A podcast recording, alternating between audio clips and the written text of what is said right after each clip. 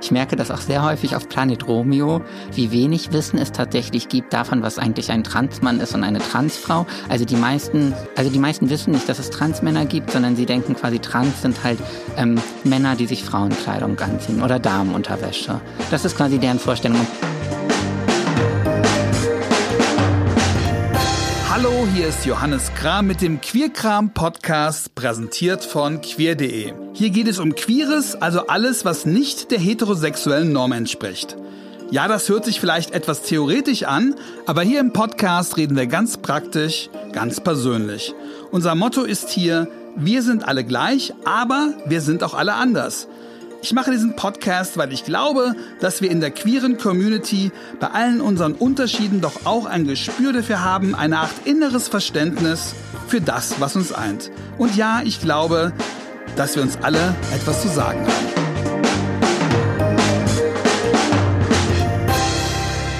Wie viele öffentlich sichtbare Transfrauen fallen euch ein? Sicherlich einige, aber Kennt ihr in den Medien einen Transmann? Ja, es gibt kaum Vorbilder dafür, was es bedeutet, ein Transmann zu sein. Aber in Deutschland wird diese Rolle in den letzten zwei, drei Jahren immer stärker von Linus Giese ausgefüllt. Auf Twitter, auf seinem Blog aber auch in vielen Artikeln und Auftritten ließ und lässt er die Menschen teilhaben an seinem Coming Out, was 217 damit begann, dass er sich im Alter von 31 Jahren erstmals traute, bei Starbucks seinen richtigen, seinen selbstgewählten männlichen Namen auf den Kaffeebecher schreiben zu lassen. Und dann ein Bild davon auf Twitter veröffentlichte. Ich bin Linus heißt auch sein Buch, was er vor kurzem bei Rowald veröffentlicht hat. Und auf dem Cover sieht man den Kaffeebecher mit dem Namen drauf. Was man auf dem Buchtitel auch sieht, der Satz, wie ich der Mann wurde, der ich immer schon war. Linus stellt nämlich in seinem Buch ziemlich viele Dinge klar, die immer noch in den Medien und sogar auch noch in der queeren Community so herumspuken. Nein, es geht nicht um eine Geschlechtsumwandlung. Bitte können wir das zumindest in der Community mal alle drauf bekommen. Es geht um eine Geschlechtsanpassung. Und nein, dafür kann, aber muss man sich nicht operieren lassen. Die sogenannte Transition ist ein Prozess, in der jede und jeder selbst über den Grad der körperlichen und kulturellen Veränderung bestimmen kann. Und ja, das hat oft wenig bis gar nichts damit zu tun, im falschen Körper geboren zu sein. Linus, der Germanistik studiert hat, ist Buchblogger und er ist Buchhändler, also jemand, der Bücher empfiehlt. Sein Buch wird jetzt gerade überall empfohlen. Die Süddeutsche Zeitung schreibt, dieses Leben sei nach seinem Coming Out ein befreites geworden. Unfrei seien die, die sich durch seine Existenz bedroht fühlten. Ja, ich freue mich sehr auf das Gespräch.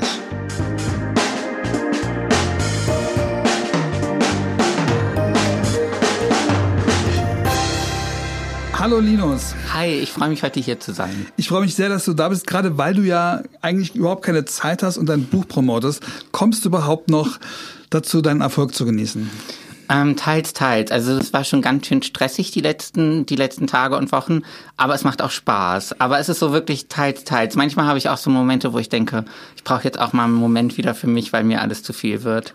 Was wird denn zu viel? Das Rumreisen oder das immer wieder Erklären des immer wieder Gleichen? Also Rumreisen und ähm, auch so an neue Orte kommen, macht mir eigentlich sehr viel Spaß. Ich war letzte Woche auch äh, zum ersten Mal an einer Schule und habe mit SchülerInnen dann darüber gesprochen. Das hat mir auch total viel Spaß gemacht. Ich krieg halt sehr viele Nachrichten. Also ganz, ganz viele Menschen schreiben mir E-Mails. Und die sind doch alle total lieb, oder? Die sind alle total lieb, aber auch sehr ähm, ja fordernd in Anführungsstrichen. Also die wollen auch alle mir dann etwas erzählen und äh, wünschen sich natürlich auch, dass ich antworte. Und da bin ich manchmal so ein bisschen, ich traue mich gar nicht mehr in mein Postfach reinzugucken, weil ich da eh nicht hinterher hinterherkomme. Das ist ein schlechtes Gewissen, dass Leute ja. sich sehr öffnen und ja. du ja, ich, ich glaube, das, das, ist so ein ähm, komisches Verhältnis vielleicht. Also die haben das Gefühl, ich habe mich sehr geöffnet in meinem Buch und, ähm, und öffnen sich dann auch mir gegenüber sehr. Und ich kann das aber gar nicht eins zu eins abdecken. Also wenn ich jetzt nur noch E-Mails beantworte. Du hast eine Nähe hergestellt, ja. die du jetzt ausbaden darfst und Ja, musst. so ungefähr. Also ich habe so eine Nähe und ein Vertrauen hergestellt, was, glaube ich, Leute irgendwie animiert, mir dann auch irgendwie ähm, ja intime Dinge zu erzählen oder irgendwie mich ins Vertrauen zu ziehen. Aber das kann ich, ich sage dann auch häufig, ich bin ja kein Therapeut oder kein Berater. Das heißt, die Leute kommen auch mit äh, Hilfefragen. Ja, irgendwie sowas wie, ähm, ich bin 16 und ich oute mich Montag bei meinen Eltern, hast du Tipps für mich? Und ähm, oder so, ich oder ich verlasse seit Wochen nicht mehr die Wohnung und bin jetzt nur für dein Buch äh, vor die Tür gegangen. Und dann dar darüber freue ich mich sehr, aber ich habe dann auch immer so das Gefühl, ich muss irgendwas dann auch zurückgeben und das ist, das schlaucht einfach manchmal. Dabei ist ja das, was du gegeben hast, ist ja das Buch. ist eigentlich das Buch, ne? Ja. Also ich glaube, ich muss da auch lernen, ähm, Grenzen zu setzen. Aber ich kann mir vorstellen, das ist super schwer, weil das ist ja nicht, du schreibst ja nicht über irgendein geschichtliches Thema oder Ja. irgend, irgend, irgendwie Botanik, sondern du schreibst ja, ich kenne das mit meinem Buch, da wo das jetzt nicht so krass ist, aber das, ist, das sind ja Themen, die unsere Identität total berühren Mhm. Und wo man nicht über ein abstraktes Thema spricht, sondern wo man über sich selber immer spricht. Ja, und das also, ich habe auch lange darüber nachgedacht, so wie sich das für mich anfühlt, wenn dann andere mein Buch lesen, weil es ja schon wirklich auch ähm, ja sehr persönlich oder sehr intim ist und das ist irgendwie, glaube ich, so jetzt das Anstrengendste, das dann einfach so auszuhalten. Also es ist auch schön, es ergeben, zum Beispiel schildere ich in meinem Buch meinen ersten Friseurbesuch, wo ich mir das erste Mal so die Haare kurz hab schneiden lassen und dann hat sich bei mir die Friseurin gemeldet, die das damals gemacht hat und hat so geschrieben, äh, hey Linus, ich habe mich in dem Buch wiedererkannt und ich habe mich an unser Gespräch erinnert, liebe Grüße. Und das, da freue ich mich dann auch. Gilt das auch was Umgekehrte, dass du ein paar Leute erwähnt hast, wo du denkst, oh Gott, wenn die das ja, lesen? ja. Definitiv. Also ich habe auch immer so ein bisschen Angst, dass irgendwer sich falsch dargestellt fühlt oder denkt, äh, sich irgendwo wiedererkennt und äh, sich ärgert oder so. Also da habe ich echt immer auch ein bisschen Angst. Ähm, du hast ja auch Kritik geübt, da reden wir gleich noch drüber, Ja. mit über, über Erlebnisse, die du auch im, im Job hattest, was ja auch sehr mit dem Thema des Buches zusammenhängt, nämlich mit dem Öffnen und der, gleichzeitig dem Widerspruch der Gesellschaft und wie sie damit umgeht. Da müssen wir natürlich auf jeden Fall drüber reden, aber jetzt auf der, sage ich mal, etwas unspektakulären Ebene, ne? Klar, Ja. du, du, du, du beschreibst Freundinnen, du beschreibst äh, Kolleginnen. Äh, wie, wie sehr ist man denen dann verpflichtet, dass das dann irgendwie alles richtig ist? Oder ich meine, jetzt, so Ja. ein Buch hat ja, hat ja auch eine eigene Dramaturgie. Ne? Die Leute tauchen ja deswegen im Buch auf, weil du Mhm. ein, eine bestimmte Geschichte erzählen möchtest, weil du einen gewissen Inhalt loswerden möchtest. Biegt man sich die Leute manchmal zurecht? Ähm, definitiv. Also und das ist aber auch so, ich habe mir auch viel Unterstützung beim Schreiben geholt und das ist auch etwas, was eine befreundete Autorin mir sofort gesagt hat, so ich muss nicht alles so erzählen, wie es passiert ist. Also auch wenn das quasi meine Autobiografie in Anführungsstrichen ist, bin ich quasi nicht bin ich nicht verpflichtet, alles so zu schildern, wie es wie es gewesen ist. Und diese Freiheit habe ich mir auch genommen. Ähm, aber trotzdem habe ich bei so zentralen Charakteren, also zum Beispiel bei meiner ehemaligen Mitbewohnerin Jasmin, ähm, der habe ich das vorher zu lesen gegeben und habe gesagt, so lies mal durch, fühlst du dich richtig dargestellt oder nicht? Oder Erklär bei- mal ganz kurz, wer ja. Jasmin ist, damit wir wissen, welche Rolle sie auch in dem Buch spielt. Ja. Ähm, bei Jasmin oder mit Jasmin habe ich anderthalb Jahre fast zusammengewohnt in Berlin in einer WG mit ähm, Jasmin und ihrem Hund Chloe. Und die beiden spielen eine ganz entscheidende Rolle, ähm, glaube ich, so für meine Persönlichkeit oder mein Leben, weil ähm, das so, also die beiden waren irgendwie so der erste Ort in Berlin, wo ich ein richtiges Zuhause hatte. Und ich habe sehr gerne mit ähm, beiden zusammengewohnt. Und ähm, Jasmin hat mir auch immer sehr geholfen, wenn es mir nicht gut ging oder wenn ich irgendwas erlebt habe, was mich belastet hat. Und deshalb war es für mich auch irgendwie klar, dass die beiden irgendwo im Buch auftauchen. Und ähm, Du musst mal sagen, das Coming Out liegt ja gar nicht lange zurück. Das heißt, Genau. das ist ja quasi schon über die Hälfte deiner Coming Out-Zeit hast du ja dann mit dem genau. Papa. Also ich habe mich im Oktober 2017 geoutet und bin im Februar 2018 dann bei Jasmin eingezogen. Und wir kannten uns schon so ein bisschen von Twitter, aber auch noch nicht so richtig. Und ähm, das hat mich, glaube ich, ganz entscheidend geprägt, dass ich äh, diese Zeit dann mit ihr auch verbracht habe. Dort.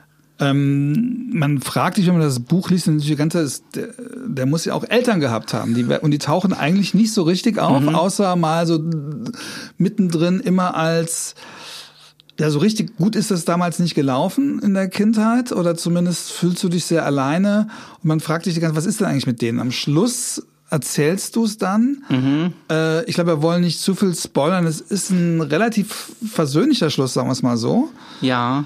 Ähm, hattest du da Angst, dass die Eltern sagen, oh Gott, so war es doch gar nicht? Oder musstest du mich da so reinreiten? Ja, also äh, das ist, glaube ich, auch so eines der Themen, die mir am schwersten gefallen sind, weil ich glaube, also ich habe bei allen Personen, die ich irgendwie schildere, darüber nachgedacht, wie ich das sensibel machen kann, weil ich kann mich dafür entscheiden, in der Öffentlichkeit zu stehen und so intime Dinge zu erzählen, aber so meine Eltern haben ja keine Entscheidung. Also die wollen das vielleicht gar nicht oder ähm, für die ist es schwer, wenn sie irgendwie wiedererkannt werden oder von Freundinnen oder Nachbarinnen darauf mhm. angesprochen werden. Und das ähm, finde ich schwer. Deshalb habe ich mir auch zwischendurch immer mal wieder gewünscht, dass da Roman draufstehen würde und nicht irgendwie. Naja, das wäre natürlich jetzt sehr einfach gewesen.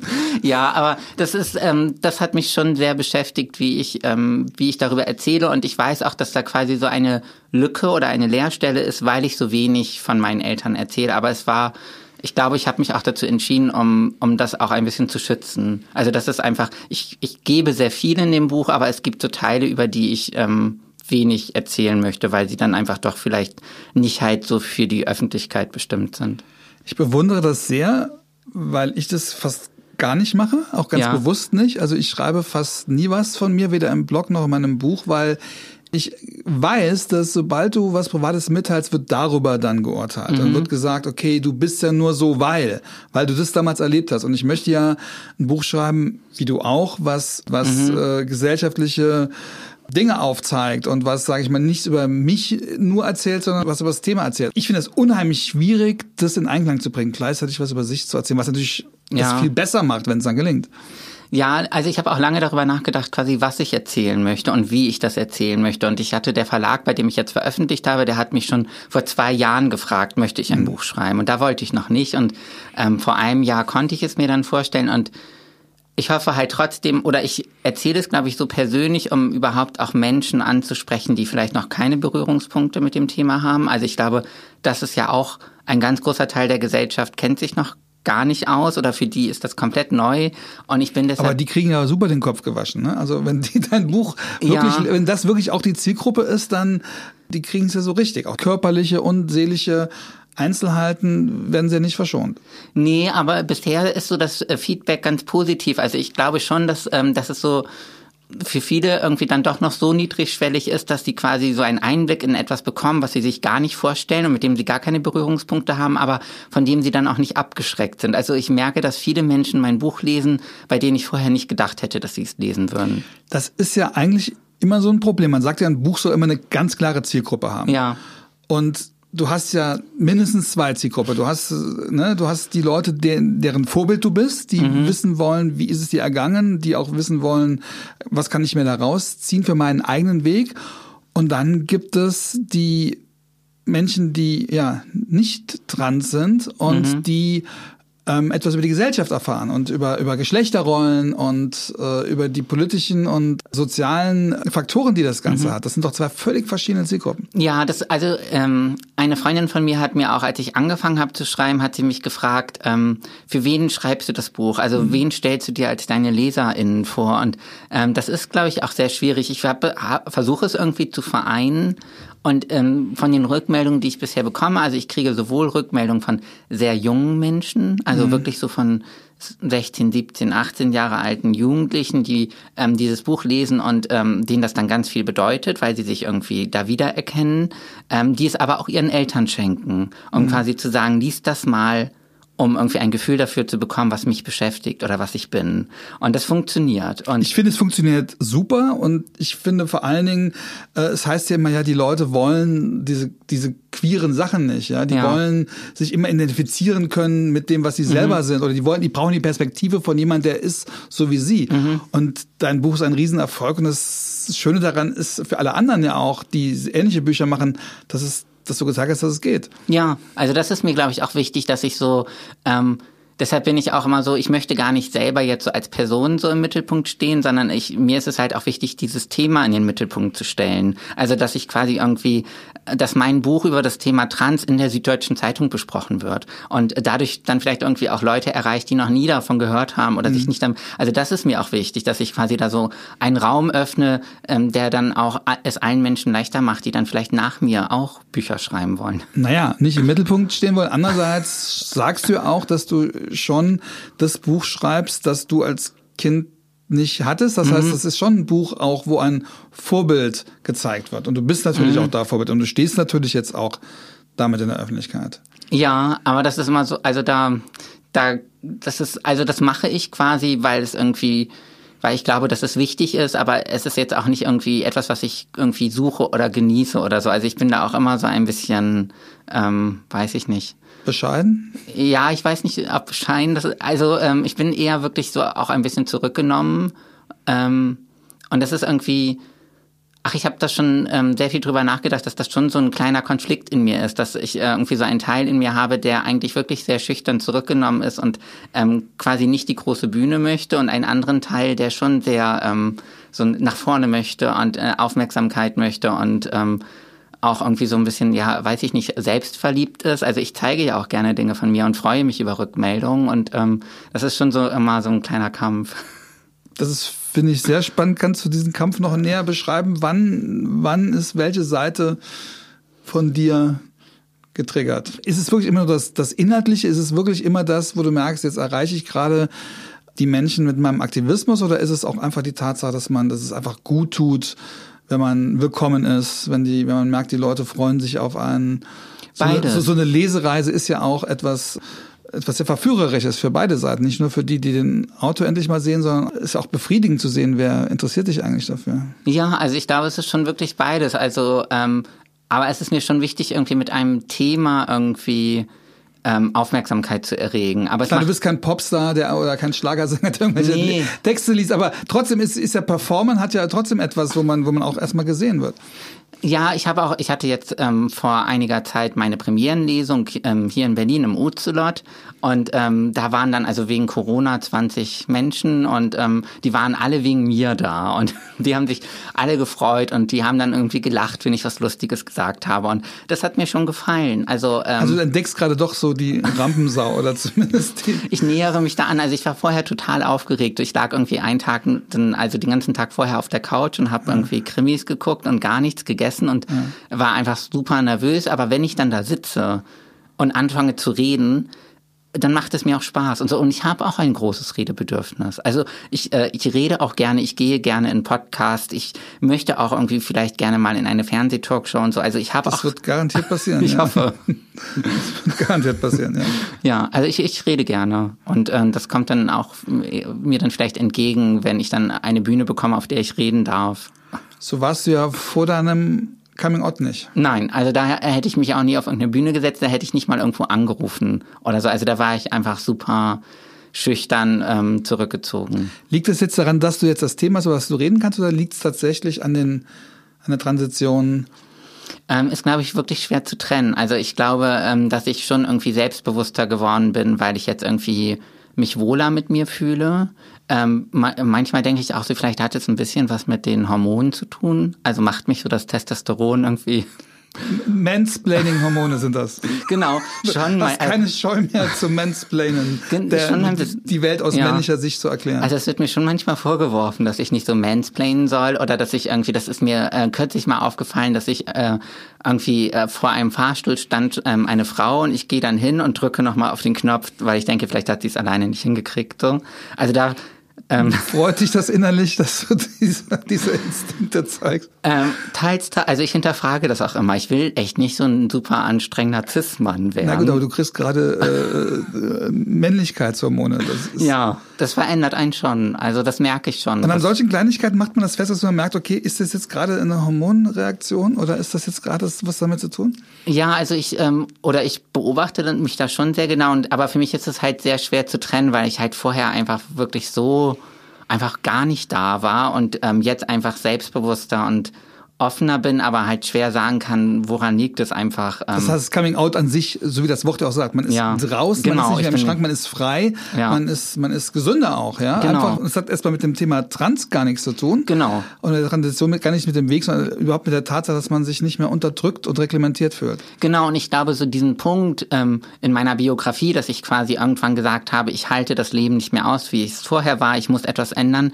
dass das auch so ein Punkt ist, mit dem sich viele identifizieren können, die nicht trans trans sind. das einfach, ist mir total gut so gegangen. Ja. Natürlich habe ich ganz viel über Trans gelernt auch nochmal, aber ich finde, da waren ganz viele Sachen drin, die natürlich auf, auf Homosexualität oder auf, auf mhm. das Thema, dass man sich auch da ja befreien muss Mhm. ja, von der Gesellschaft, von dem Druck, aber auch, glaube ich, für Menschen generell, die einfach merken, dass es, wie wichtig es ist, zu sich selber zu stehen. War das so klar, dass du das Buch auch so schreibst, dass es losgelöst vom Trans-Thema diese Wirkung haben kann? Ich glaube, es war mir nicht so klar. Ich habe dann im Laufe der Zeit gemerkt, dass es so ist. Also ich habe dann auch mal mit einem, äh, ich wurde von einem Journalisten mal interviewt, der erzählt hat, dass er einen Burnout hatte ähm, und dem, der sich total damit identifizieren konnte, dass er halt auch irgendwann so an dem Punkt war in seinem Leben, wo er festgestellt hat, er ist unglücklich und er muss irgendwas ändern und danach war es besser und so. Und da habe ich so gemerkt, ja, das stimmt vielleicht. Also vielleicht ist das, was mich so zentral beschäftigt, wirklich auch übertragbar auf ganz viele andere Situationen oder Dinge. Und es ist ja nicht nur dieser Coming-out-Aspekt, sondern es ist ja auch dieses sich mit der Vergangenheit arrangieren, versöhnen, äh, zu überlegen, was davon ist ein Teil meiner Zukunft. Ich kann mir vorstellen, dass viele Menschen, die ähnlich einsam waren, auch wenn es sie aus anderen Gründen waren, dass sie da auch eine, eine, eine Hilfe lesen können in dem Buch. Ich glaube schon, also ich oder ich würde mir wünschen, wenn das so wäre, also ich würde mir schon wünschen, dass viele Menschen einfach viele an, unterschiedliche Anknüpfungspunkte dann in meinem Text finden und wenn wenn mir das gelingt, dann dann ist das quasi schon ein Erfolg. Jetzt warst du ja ein, Entschuldigung, das despektierische Wort, ein Spätzünder, ja? Ja, ja Tatsache. Und ähm, ja, was, was heißt das für andere Leute? Ist es nie zu spät oder wartet nicht so lange? Du hast den Begriff Egg Mode Ja, benutzt, ja, genau. den, ich, den ich auch nicht kannte. Beschreib mal ganz kurz, was das heißt. Es geht geht um eine Eierschale und man Genau, also viele Transmenschen ähm, benutzen diesen Begriff, um quasi ihr eigenes Coming Out zu beschreiben. Also ähm, ich habe mir quasi vorgestellt, ich sitze in einer Eierschale und habe quasi gar keinen richtigen Kontakt zur Außenwelt und gar keinen Bezug dazu, weil ich einfach da drinnen eingekapselt bin. Und für mein Coming Out musste ich quasi diese Eierschale zerschlagen. Und dann war ich befreit und konnte da so draus hervortreten.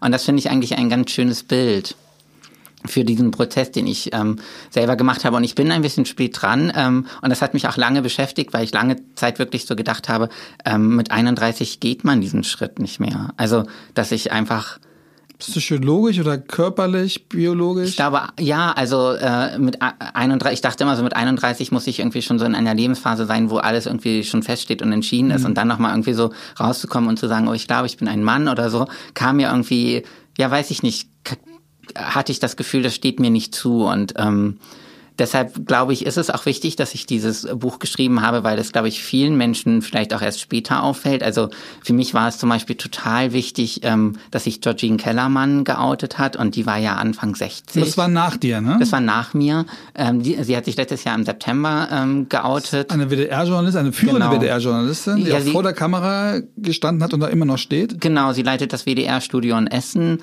und ich habe sie jetzt auch mehrmals schon getroffen und das war für mich unglaublich, ähm, ja, nochmal so erhellend zu sehen. Es gibt, äh, also auch wenn das wie so ein Klischee klingt, es ist nie zu spät, also auch mit 61 und ähm, das, da finde ich, also bei mir war ja so dieser Moment, dass ich im Starbucks gesagt habe, ich bin Ninus und dass ich dann auch so darüber nachgedacht habe, ähm, wie, wie wäre mein Leben weitergegangen, wenn ich nicht in den Starbucks gegangen wäre oder wenn ich nicht nach meinem Namen an dem Tag gefragt worden wäre. Hätte ich mich dann so wann anders getraut. Das, Echt? ja, das, das hat mich schon so ein Ich bisschen habe das eher so gelesen, dem Motto, jetzt war es so, jetzt war es reif und das musste an dem Tag passieren. Genau, also es war irgendwie reif und es musste passieren, aber es hätte ja sein können, dass irgendwie ähm, ich nicht gefragt worden wäre, wie ich heiße oder so. Dann wäre so.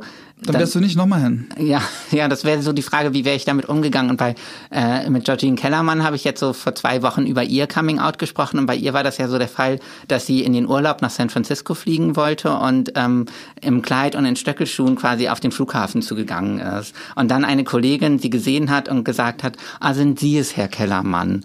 Und das war quasi so der Moment, wo sie äh, gesagt hat, okay, jetzt jetzt gehe ich diesen Schritt und sage offen, ich bin, ich bin eine Frau und ich möchte so leben. Und da habe ich sie auch gefragt, ähm, ob sie manchmal darüber nachdenkt, wie ihr Leben verlaufen wäre, wenn sie ihre Kollegin nicht getroffen hätte.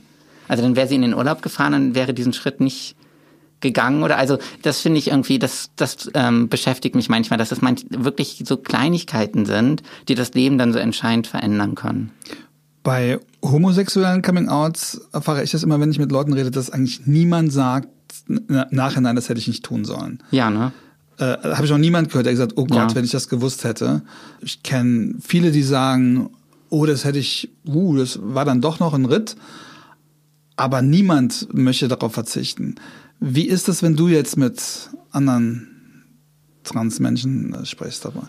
Mm, also ich glaube, ich habe jetzt auch noch keine Transmenschen gesprochen, die irgendwie gesagt haben, ähm, sie bereuen das oder ähm, also ich glaube, die, die meisten bereuen wirklich einfach, dass sie so lange gewartet haben oder dass sie so lange irgendwie gedacht haben, sie müssen sich in eine Rolle fügen, sich anpassen, ähm, sie dürfen das nicht ähm, und dass ihnen dadurch einfach so viel Zeit entgangen ist. Aber ich habe jetzt niemanden getroffen, der irgendwie sich wünscht, er hätte das nicht, er oder sie hätte das nicht gesagt oder ja. Es gibt ja die große Diskussion, die du auch auf Twitter führen musst, dass man gerade bei Kindern oder bei Jugendlichen das ja, ja in Frage stellt also ich will die ganze Diskussion, ich glaube, es wäre zu kommentieren, in diesem Podcast das nochmal alles ja. aufzurollen, aber es wird da ja auch, sage ich mal, sehr grundsätzlich, ja, dass man Transidentität dann auch in Frage stellt oder auch sagt, das äh, kann andere Gründe haben, dass Menschen sich für diesen, äh, diesen Weg entscheiden. Gibt es überhaupt Studien drüber? Oder ich habe das Gefühl, dass die Transkinder oder Transjugendlichen werden auch für eine, für eine grundsätzliche Debatte auch so ein bisschen benutzt, oder? Ja, und das ist auch, also auch für so eine grundsätzliche konservative Debatte. Also ich glaube, es gibt einfach Menschen, die Angst davor haben, dass sich Dinge Dinge verändern oder die Angst davor haben, dass Kinder, Jugendliche nicht alle heterosexuell und cis sind und sich da quasi irgendwie so, das, also wie so ein das Kulturkampf. aber es gibt ja trotzdem, aber es ist ja trotzdem eine ernstzunehmende Sorge, dass man sagt, äh, ne, das sind ja Prozesse, die nicht mehr rückgängig gemacht ja, werden können. Aber ich, ich glaube, da ist es halt auch ganz wichtig irgendwie, es gab jetzt ja auch diesen Text in der FAZ, ähm, ja. der, wo irgendwie zwei ErziehungswissenschaftlerInnen quasi gewarnt haben davor, vor der Transgender-Propaganda und da finde ich es halt immer so ganz wichtig, sich anzugucken, was passiert eigentlich wirklich. Also also es werden ja in Deutschland keine zwölfjährigen Jugendlichen irgendwie auf den OP-Tisch gelegt und denen wird irgendwas entfernt oder so. Also in Deutschland ist es ja wirklich, reden wir nur über Hormonblocker die verschrieben werden in dem jungen Alter und das ist alles reversibel. Also wenn ein ist Kind das so? Das wird ja wird aber auch damals bestritten. Das heißt, es ist also bei äh, Hormonblockern ist alles quasi. Ja, Hormonblocker nicht, aber sobald es Hormone auch ähm, auch wenn du irgendwie zum Beispiel einen 16 Jahre alten Transjungen hast, der irgendwie sagt, ich möchte jetzt, äh, weiß ich nicht, Julian heißen und Hormone nehmen,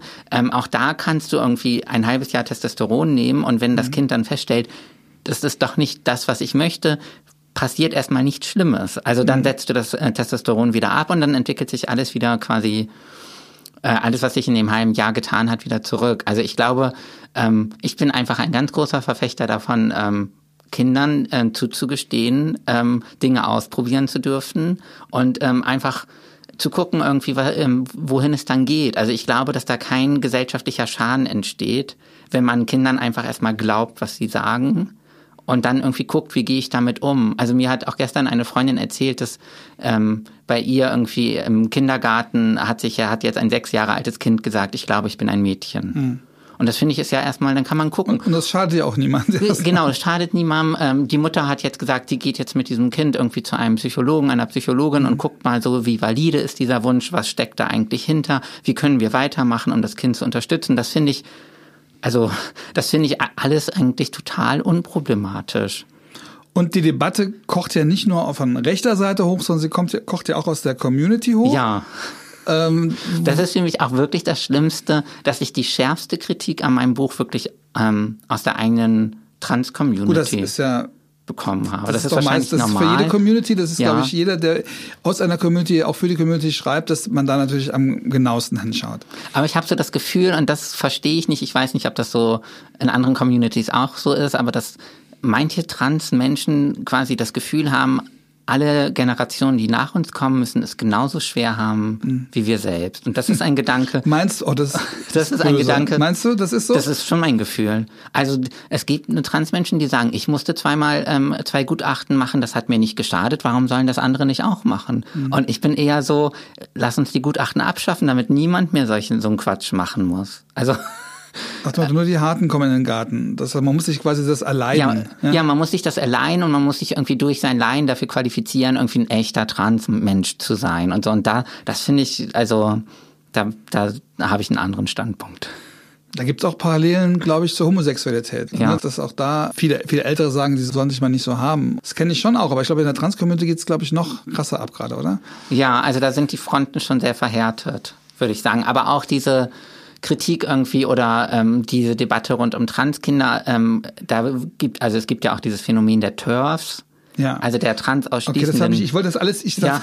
müssen wir das jetzt auch erklären? Ähm, also der äh, transausschließenden genau. Feministinnen. Ja. Und das sind halt häufig lesbische Frauen. Also es sind auch cis äh, heterosexuelle Frauen, aber es sind eben auch viele lesbische Frauen, die dann quasi irgendwie Angst haben, dass wenn Transfrauen auf Frauentoiletten gehen, dass ihnen was weggenommen wird und so. Und das ist irgendwie für mich schwer zu verstehen, diese, wie man sich dann, obwohl man, obwohl wir alle ähm, irgendwie die Erfahrung machen, margi äh, marginalisiert zu werden ja. oder diskriminiert zu werden und dann quasi gegen andere richten, die noch stärker diskriminiert werden.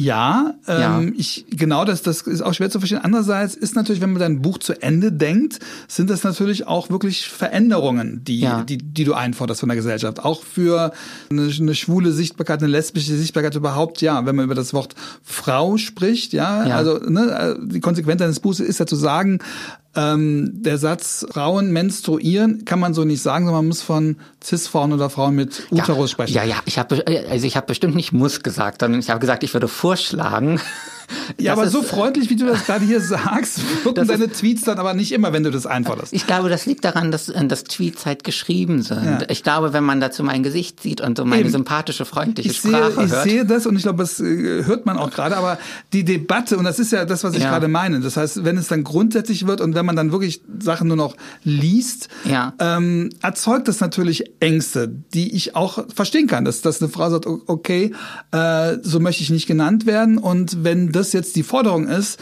dann ähm, brülle ich jetzt dagegen. Aber das ist halt auch schon wieder so eine ähm, Debatte, die es gab jetzt auch vor einiger, also zum CSD gab es ja dieses Interview mit Jan Feddersen und ähm, ja. Till Randolph Amelung, äh, von denen ich auch irgendwie kein Fan bin von den beiden. Ähm, ich bin mit Jan sehr gut befreundet, by the way. das kann, das, das kann ich, ähm, ja, das kann so sein. Ja. ähm, ich, ich finde ihn sehr schwierig. Nein, aber, ähm, aber ich bin natürlich auch mit Jan am Streiten, aber ich finde, mit Jan kann man ja auch streiten, oder?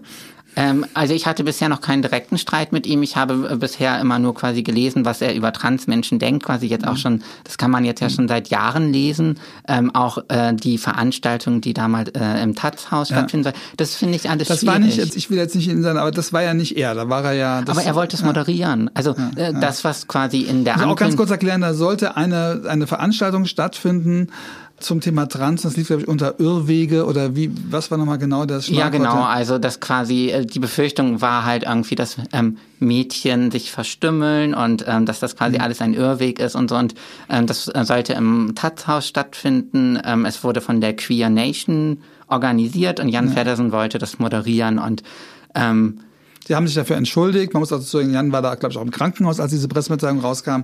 Es ist nicht nur, also das ist schon eine breitere eine breitere Diskussion. Nee, also ich glaube, äh, dass er da jetzt auch nicht irgendwie quasi so der Vorreiter ist mhm. Äh, dieses Diskurses, aber es ist ähm, in was quasi dort besprochen sollte, waren ja auch Gedanken, die er quasi immer wieder in Texten mhm. teilt. Also mhm. ich habe dann auch mal recherchiert, was er geschrieben hat zur, zur Trans-Thematik und er hat schon 2012 geschrieben, dass quasi Transmenschen ähm, sich verstümmeln, aber eigentlich ähm, quasi verkappte Homosexuelle sind. Also ich habe hm. mich quasi als Transmann geoutet, weil ich Angst davor hatte, ähm, als Frau mit Frauen zusammen zu sein. Und das ist eine These. Ich hab nicht, er hat das als Möglichkeit wahrscheinlich geschrieben, oder? Nee, er hat es schon so deutlich geschrieben. Also das, ähm, da kann man ja auch dann drüber streiten, aber er hm. hat es nicht irgendwie ähm, jetzt äh, zur Diskussion gestellt, sondern es stand dort schon ganz deutlich so.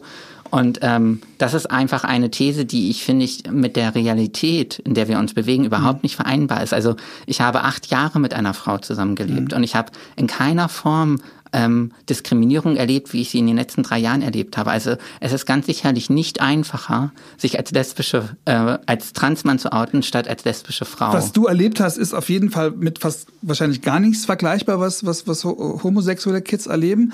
Und trotzdem kann ich auch verstehen, dass homosexuelle Kids auch verwirrt sein können und, und über alles Mögliche nachdenken. Also ich will das auch nicht ausschließen. Ich halte es auch für unwahrscheinlich, aber ich will da, merkst, ich will so ein bisschen abrüsten, weißt ich denke, ja. ich denke, ich kann. Aber sonst ich kann, bist du ich, doch nicht für abrüsten. Äh, ich bin nicht, nee, ich bin für deutliches Wort, aber ich bin dafür, dass man auch zusammenkommt, weißt du? Ich glaube, dass die ganze Debatte, die es da gibt, ich glaube, dass man, dass man da viel an Ängsten rausnehmen könnte auf, auf, auf allen Seiten. Das ist, das ist meine Meinung. Aber das muss auch nicht sein, um Gottes Willen. Ich will nichts beschwichtigen, was nicht, zu beschwichtigen ist. Nee, ich bin, also ich bin ja auch der Letzte, der nicht diskussionsbereit ist. Nur ich mhm. habe da das Gefühl, dass das irgendwie, ähm, dass das einfach so weit auseinanderklafft. Also okay. Also auch dieser, ähm, ich weiß nicht, was du darüber denkst, aber dieser Text ähm, zu der Frage, ähm, ähm, irgendwie ist das Wort queer irgendwie ein ein, ein gutes Wort oder sollten wir das irgendwie lieber wieder lassen oder ähm, irgendwie Unterscheidung zwischen schwul und queer oder ähm, ob queere Menschen irgendwie quasi so die genderfluiden, verwirrteren ja. Menschen ja. sind oder so. Also das finde ich irgendwie, das ist auch etwas. Mit Nein, du kennst ja meine, du kennst ja meine Meinung zu diesen Themen und ich halte mich aus den ganzen Diskussionen in Berlin ja. sowieso raus, weil ich, weil ich die Community in Deutschland viel bereist habe durch mein Buch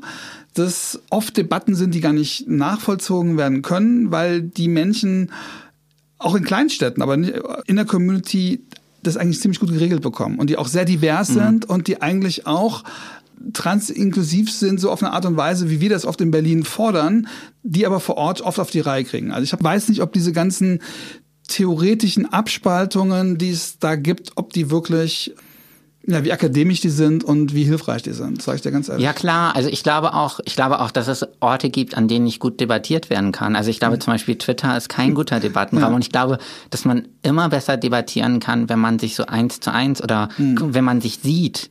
Ähm, deshalb gehe ich ja auch zum Beispiel gerne in Schulen. Ja. Oder ich war auch vor einem Jahr war ich in Dresden an der Universität und habe dort ja. mit Studierenden darüber gesprochen, wie würden, ähm, wie würden sie zum Beispiel damit umgehen, wenn eine Transfrau ins Krankenhaus kommt. Also in oh welches äh, Zimmer kommt mhm. sie dann und so. Und ich glaube, dass man schon im direkten Gespräch viel eher so Vorurteile ähm, Berührungsängste und so weiter abbauen kann. Ja, und Menschen, die Zeitungstexte schreiben, die nehmen wieder Bezug auf Zeitungstexte und das steigert sich hoch und das meine ich. Ja, ja, An dieser klar. Debatte möchte ich nicht teilnehmen, weil natürlich kann man immer eine steile These vertreten, die irgendwo auch legitim ist, sage ich mal, äh, intellektuell, aber ob das ob das dient dazu, ja, was es eigentlich sollte, nämlich nämlich aufzuklären, äh, Leute ins Gespräch bringen, zu helfen. Das, das, soll, das sollten ja diese Debatten tun. Und ich habe nicht das Gefühl, dass die Berliner Debatten das oft tun. So. Nee, deshalb, also deshalb sehe ich auch einen großen Teil meines Aktivismus halt in, in quasi direkter Arbeit. Also ich war jetzt, ähm, letzte Woche war ich in Potsdam an der ähm, EMS, also an der Electronic Media School und habe dort acht Interviews mit Volontärinnen gemacht. Wow. Also die haben mich quasi achtmal interviewt, einmal für Hörfunk ähm, und äh, einmal für Fernsehen und ähm, die haben quasi irgendwie, die haben mein Buch gelesen, die haben sich vorbereitet und äh, dann haben wir in der Auswertung so darüber gesprochen, wie kann man über das Thema Trans in den Medien berichten, welche Fragen irgendwie äh, können gut gestellt werden oder was ist, was empfinde ich eher als schwierig und das fand ich einen total produktiven Austausch und das genauso, liebe ich. konstruktive Ansätze, ja, genau. wie kann kann man es denn verbessern? Wie kann genau. man Strukturen verändern? Genau. Wer sind die Leute, die da meinungsbildend sind und wie kann man die erreichen? Genau, und ich habe auch einen Vortrag bei der Taz gehalten über, ähm, wie kann man sensibel über Trans-Themen berichten. Auch das fand ich total produktiv. Ich mhm. bin sogar vor zwei Jahren an die Axel Springer Akademie gegangen. Das habe ich hab mich dort. Ich weiß, aber ich habe gedacht, wo soll man ja. die abholen? Also die hole ich ja quasi ähm, zu einer Zeit ja. noch ab, wo sie noch. Ähm, ja, da gibt's ja auch über gute, es gibt ja überall gute Leute. Ne? Eben. Ja. Also ähm, und sowas versuche ich schon ähm, sehr äh, verstärkt zu machen, weil ich es auch, glaube ich, als langfristig sinnvoller empfinde, als jetzt irgendwie auf Twitter Debatten auszutragen. Aber verstehe mich nicht falsch. Ich finde es gut, dass du Dinge pointiert machst. Und ich glaube auch nur, dass man mit einer gewissen Deutlichkeit und, und auch Radikalität überhaupt auch eine Debatte äh, in Schwung bekommt. Und was du geschafft hast, ich meine, dein Twitter-Profil ist ein zwar nicht der geeignete Ort zum Diskutieren, aber es hat eine Sichtbarkeit geschaffen, ja. die es vorher im deutschen Internet noch nicht gab zum, zum Thema. Nee, und ich, äh, mein Twitter-Profil ist auch für mich einfach so eine Art Performance. Also ich weiß, dass ich quasi Aha. mit dem, was ich quasi dort ausstelle, auch anecke. Und ja. dass sich viele Leute davon irgendwie provoziert fühlen. Oder ich äh, schreibe ja auch zum Beispiel in meinem Buch darüber, dass ich mal den, auf Twitter den Vorschlag gemacht habe, dass man quasi Menschen, denen man begegnet, nicht irgendwie ein Geschlecht unterstellen sollte. Also mhm. dass wenn, das habe ich ja sehr viel im Buchladen erlebt, wo ich gearbeitet habe, dass dann Menschen gesagt haben, bezahl das mal bei der Frau an der Kasse. Ja. Und dann habe ich vorgeschlagen, warum sagt man nicht so Dinge wie, bezahl das mal bei der Person? Oder lass uns das zusammen bezahlen. Und das hat, äh, ich hatte einen tagelangen Shitstorm das bei Leuten. Das wusstest du aber, oder? Das ich mein, natürlich. Das also, wenn ich blogge, weiß ich auch meistens was. Es gibt immer Leute, die sagen, ich, ich bin Opfer von der ganzen Diskussion, aber man weiß nee. ja schon, was, also man ich weiß, schon, was man schreibt. Ja, klar. Ja. Ich habe auch, äh, auch dieses Foto, was ich mal online gestellt habe, wo ich so einen Fleck Blut in der Hose hatte und ja. gesagt habe, so, auch Männer kriegen ihre Tage. Da war mir ja klar, was passiert. Mhm. Aber interessanterweise haben sich die meisten Menschen gar nicht darüber aufgeregt, dass ich gesagt habe, auch Männer bekommen ihre Periode, sondern dass ich überhaupt diesen Fleck Blut gezeigt habe. Und dann ist mir auch erst aufgefallen, dass das Thema Periode an sich voll das Tabuthema ist. Das heißt, selbst im anderen Kontext wäre das ein Aufreger Genau, selbst gewesen. dann, äh, selbst glaube ich, wenn eine Frau sich da hingesetzt hätte, äh, hätte mit einem Fleck Blut in ihrer Unterhose, hätte es Aufregung gegeben. Also auch in der Werbung ist ja Blut quasi nicht rot, sondern so hellflüssig, so blau. Ähm, Und so, also ich glaube, da habe ich quasi ein ganz allgemeines Tabu gebrochen, aber ja, das weiß ich dann auch. Die Performance als Twitterer ist, glaube ich, die Gegenperformance zum Buchschreiber. Ähm, ja, das hat mir auch ähm, jemand, der mich interviewt hat, hat gesagt, dein Buch war wenig ähm, krawallig.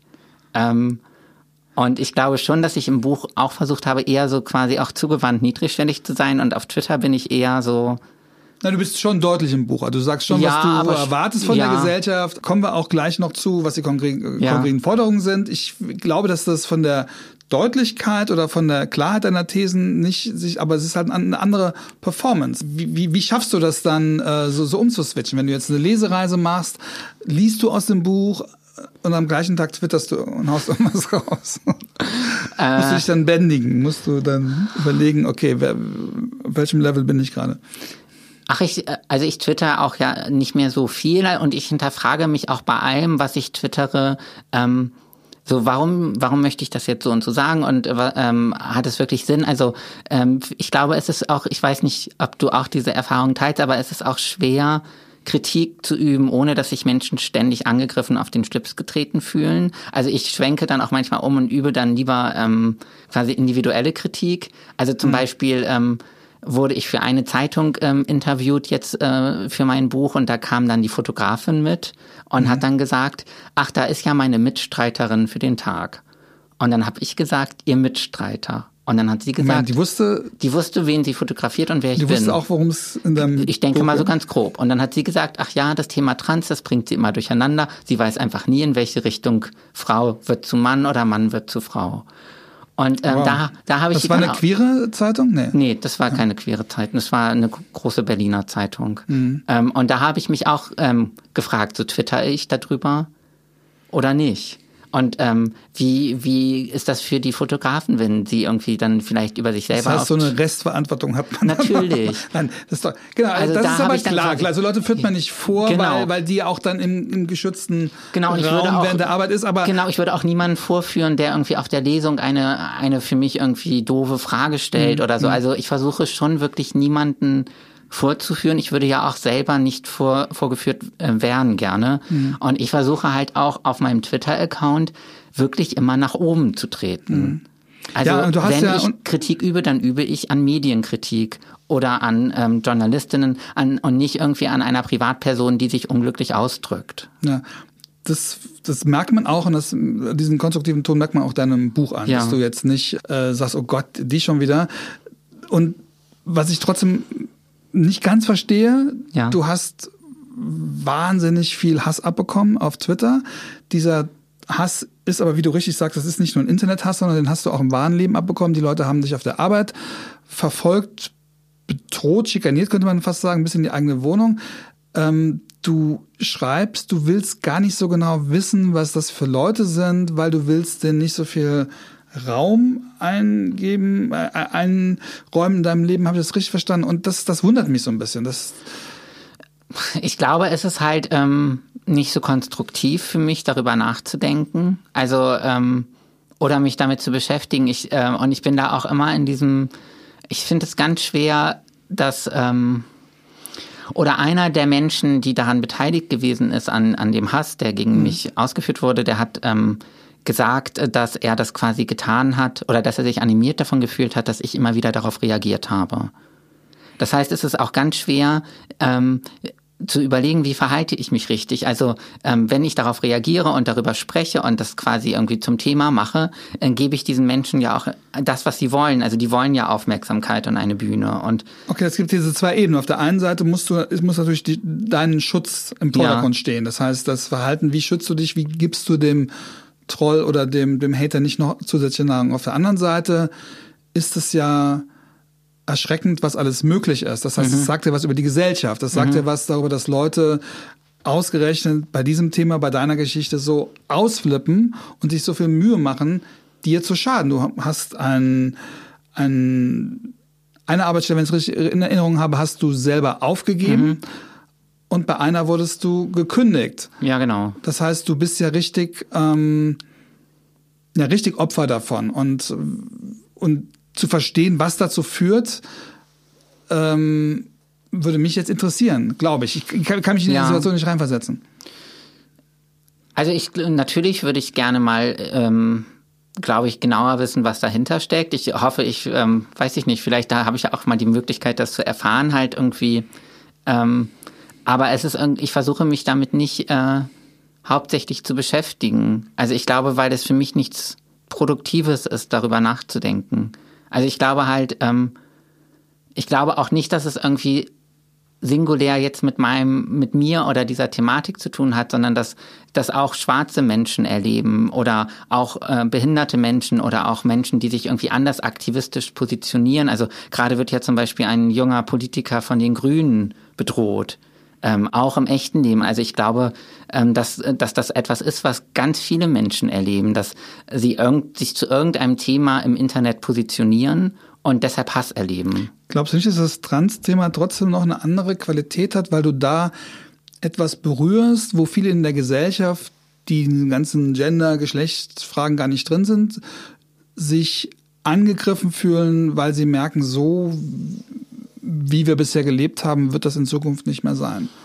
Also so wie wir mit Frauen umgegangen sind, so wie wir mit, mit, mit, mit, mit Gewalt umgegangen sind, so wie wir mit Privilegien umgegangen sind. Das heißt, ähm, die Trans-Diskussion ist ja nur die Speerspitze von etwas, was gerade gesellschaftlich sowieso stattfindet. Oder, oder um ein anderes Bild zu machen, da, da schmilzt gerade das Eis und, und, und äh, ihr seid so die Vorboten, die sagen, hallo, hier gibt's gerade einen gesellschaftlichen Klimawandel. Der hat, der hat gar nichts mit Trans zu tun, also dass sich die Rollenverhältnisse ändern zwischen Männern und Frauen oder ändern müssen, dass sich die Privilegien ändern müssen.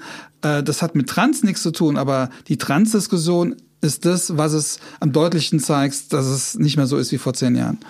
Ja, das stimmt. Also ich glaube schon, dass, ähm, aber auch, ja, ich glaube, ich stehe quasi einfach für als Symbol für etwas, was, was Menschen irgendwie Angst macht, dass sich da quasi etwas verändert. Und ich glaube auch so, ich habe ja auch ganz bewusst zum Beispiel sehr offen auf Twitter darüber geschrieben, dass ich ähm, eine Schule besuche und mit diesen Kindern sprechen, spreche, weil ich glaube, dass das, dass es da ja schon anfängt, dass ähm, ganz viele Menschen einfach ähm, es vollkommen normal finden, sowas irgendwie zu sagen wie, also ich stand letztens neben einer Person, die zu ihrem Sohn gesagt hat, ähm, äh, auf der anderen Seite des Regen, du bist der Prinz und auf der anderen Seite des Regenbogens wartet deine Prinzessin. Und das finden ja Leute komplett normal, sowas einem dreijährigen Kind zu sagen. Aber wenn du irgendwie sagen würdest, äh, du bist der Prinz und da auf der anderen Seite wartet dein Prinz, würde man sagen, das ist Frühsexualisierung. Ja. Und das finde ich, das finde ich gefährlich und falsch. Und äh, da möchte ich irgendwie, also das finde ich muss irgendwie oder da möchte ich gegen angehen, indem ich darüber ähm, spreche und dass ich mich dann natürlich auch irgendwie Hass aus, aussetze oder dass Leute irgendwie ähm, Angst haben, auch um ihre Kinder oder sonst was, kann ich natürlich verstehen. Echt? Naja, also aus deren Perspektive. Ja, ja, ja.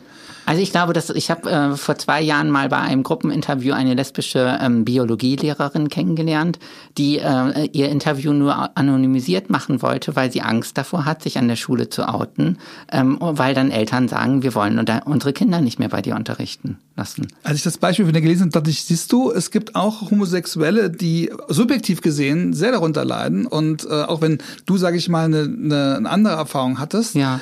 Äh, ich finde, das ist immer ganz wichtig, dass die individuellen Erfahrungen, auch wenn du was viel krasseres erlebt hast, für viele Leute sind auch diese Erfahrungen mega schlimm. Ja, ja, ja. Und das finde ich schön, dass du da auch diesen Community-Aspekt raus, obwohl ich immer das Gefühl habe, du kannst mit Community nicht ganz so viel anfangen, oder? Warum, warum glaubst du das? Äh, ja, weil du es in deinem Buch gar nicht strapazierst, weil du auch beim Thema Solidarität, du sagst zwar ganz, ganz viel, was, äh, was dir auch an positiven Erfahren ist, aber das hat, glaube ich, nicht unbedingt was mit der Community zu tun, oder?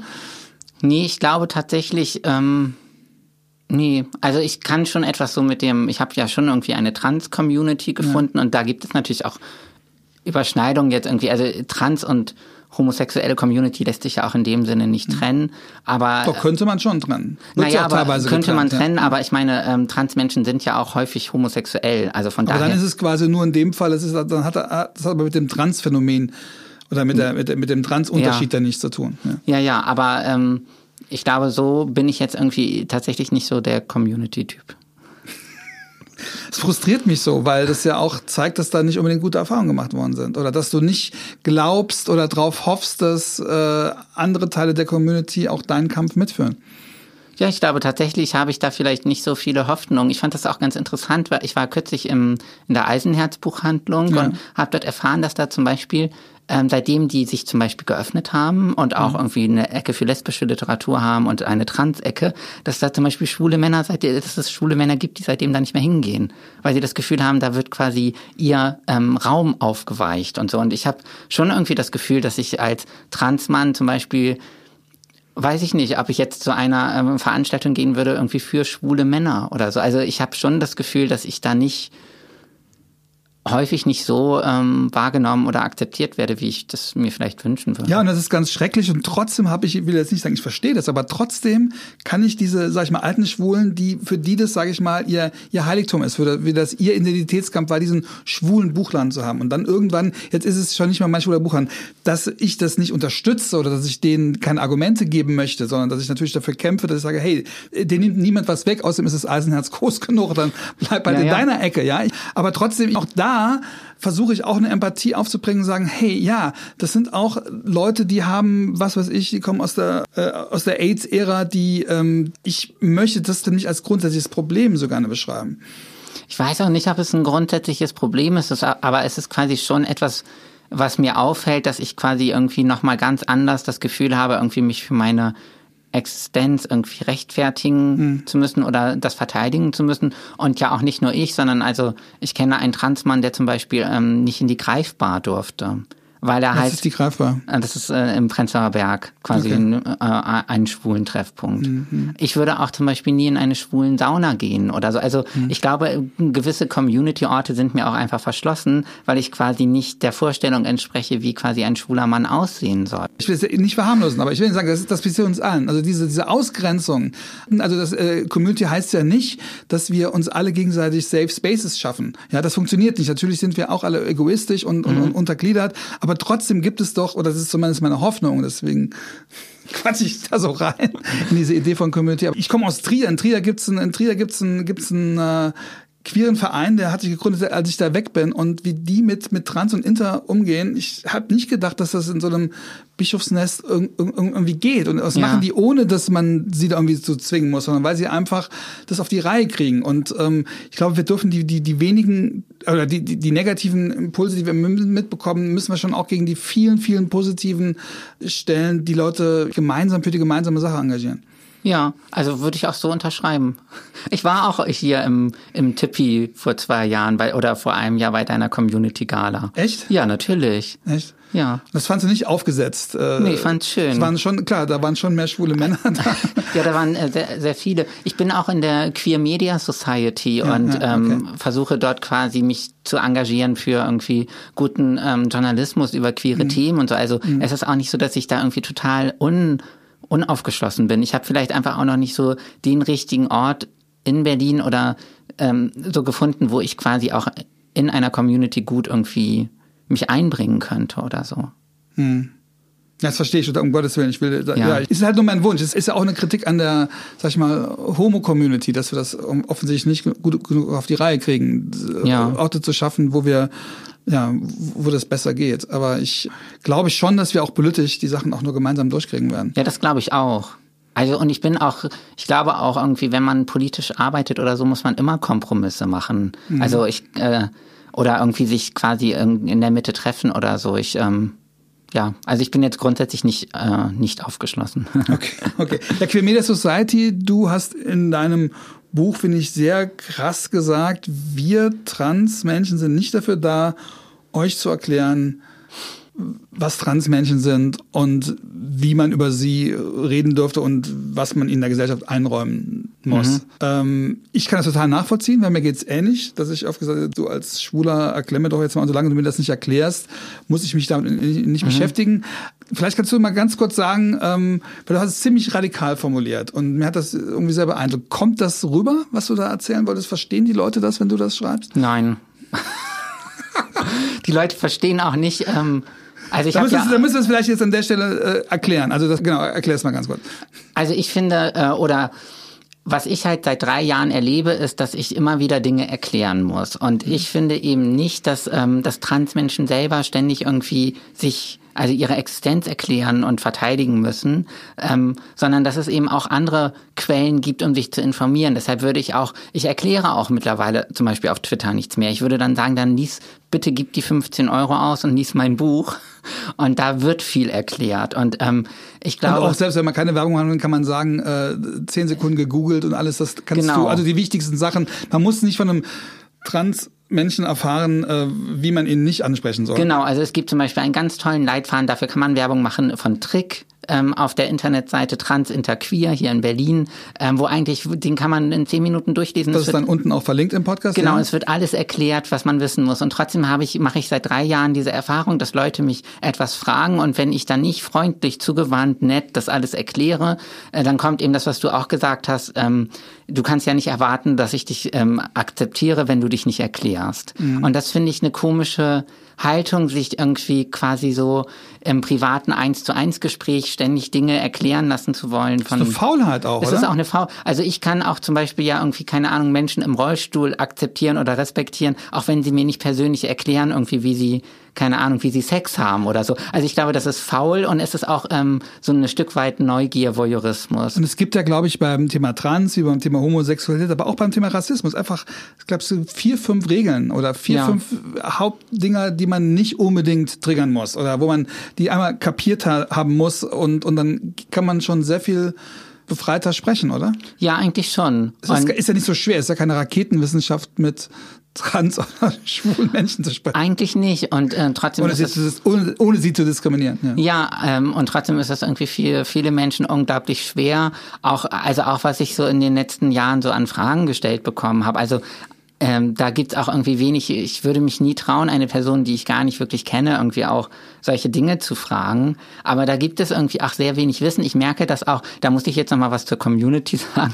Ich merke das auch sehr häufig auf Planet Romeo, wie wenig Wissen es tatsächlich gibt davon, was eigentlich ein Transmann ist und eine Transfrau. Also die meisten. Also was wird denn da gefragt?